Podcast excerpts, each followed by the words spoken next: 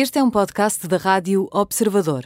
Pode ouvir a rádio também em 98.7 na Grande Lisboa e 98.4 no Grande Porto.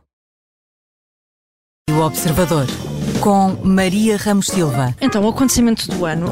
hum, eu diria que não é bem um acontecimento. Ah, Bruno Vieira Amaral. bem, isto não me interessa rigorosamente nada. Quer dizer, agora estes mexer líderes. Pedro Buxerri Mendes Eu lembro-me de ter visto o filme e ter achado uma bela porcaria.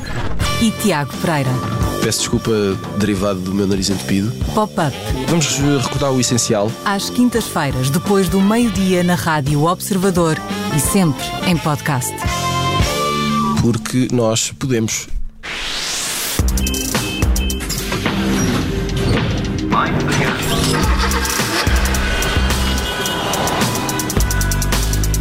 Começa a Operação Stop, é sempre assim, todas as semanas na Rádio Observador. Connosco está o Alfredo Lavrador, o editor da secção Alto do Observador. Alfredo, bem-vindo, boa tarde.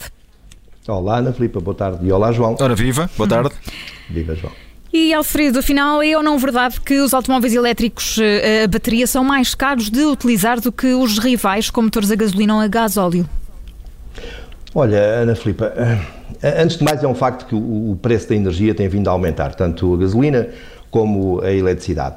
Mas eh, eh, este tema, que tem sido muito falado nos últimos dias, tanto nas redes sociais como na televisão, essencialmente eh, há quem acuse os veículos elétricos e híbridos plug-ins serem mais caros de utilizar do que os automóveis convencionais, com combustíveis fósseis.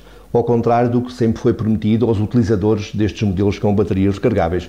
Mas, Ana Filipa, curiosamente, não há nada de verdade nesta acusação. Há, no limite, uma certa dose de desconhecimento ou, por simplesmente, vontade em provar um certo ponto de vista, eh, distorcendo de alguma forma a realidade.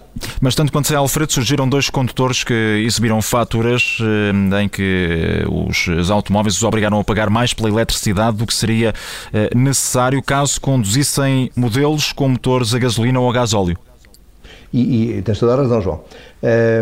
Um desses eh, condutores usava um, um automóvel híbrido plug-in e o outro um modelo 100% elétrico. Para, para tentarmos perceber o que é que na realidade aconteceu, vamos começar pelo primeiro caso. O condutor do, do, veículo híbrido plug-in, que são modelos que, que, possuem baterias muito pequenas, com cerca de, neste caso, com cerca de 10 kWh, uh, e que por isso mesmo carregam com uma baixa potência, 3,6 kW o que obriga a estarem ligados ao posto de carga durante cerca de 3 horas e meia a 4 horas.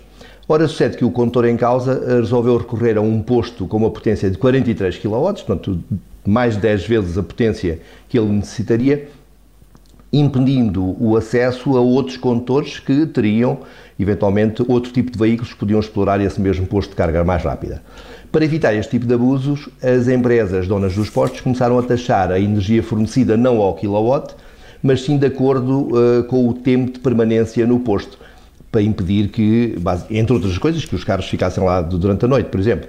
O que no caso do híbrido plug-in terá motivado, motivado efetivamente um custo acima do que seria de esperar, tudo porque o condutor escolheu mal o local de carga, pouco adaptado ao seu veículo. Isto, isto no caso do híbrido plug-in. E Alfredo, no outro caso, do condutor do veículo 100%, 100 elétrico, o que é que motivou esse preço acima do que, do que seria desejável? Olha, o caso do condutor uh, do veículo 100% elétrico, uh, que se queixou de, de ter gasto mais uh, no, a carregar o elétrico do que se deslocasse no modelo a gasolina, também enferma de, pelo menos no mínimo, alguns dados que, que era importante esclarecer. Ao que parece, pelas redes sociais, o condutor terá utilizado um dos, postos, dos poucos postos da, da rede Ionity em Portugal, a única que fornece energia a uma potência de 350 kW. Mas esta rede, que tem como acionistas uh, construtores como a BMW, Mercedes, Hyundai, Kia, Ford e todas as marcas do grupo Volkswagen, tem, uma, tem como estratégia uh, para privilegiar os condutores que utilizam os carros das marcas, uh, em que pratica um preço mais reduzido, de cerca de 30 cêntimos por quilowatt-hora, obrigando os restantes veículos das marcas não associadas a pagar aproximadamente 90 cêntimos, ou, cerca, ou seja, cerca de 3 vezes mais. Consegue assim afastar os condutores das marcas não associadas, uhum. que desta forma só recorrem à Ionity em último recurso. Porquê é que eles agem desta forma?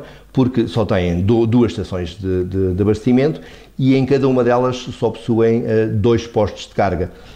E preferem, obviamente, reservá-los para servir os seus clientes. Sucede que o condutor em causa um, apesar de conduzir um modelo de uma das marcas associadas, ou seja, o que lhe permitiria pagar apenas 30%, cerca de 30% do custo da, na recarga, uh, decidiu não usufruir das vantagens que lhe seriam devidas e pagou a tarifa máxima. E, portanto, daí caso, essa fatura, mas, não é? Uhum. Sim, mas, por exemplo, caso estivesse verdadeiramente preocupado com a economia, a uma curta distância daquele posto da Ionity estava um outro posto de carga rápida que era substancialmente mais barato. Portanto, acho que fica, fica esclarecido este caso. O Alfredo Lavrador é o editor da secção Alfa do Observador e junta-se a nós eh, todas as semanas na Operação Stop. Portanto, na próxima semana, cá estarás. Alfredo, muito obrigada. Até para a semana. Até para a semana. Um obrigada.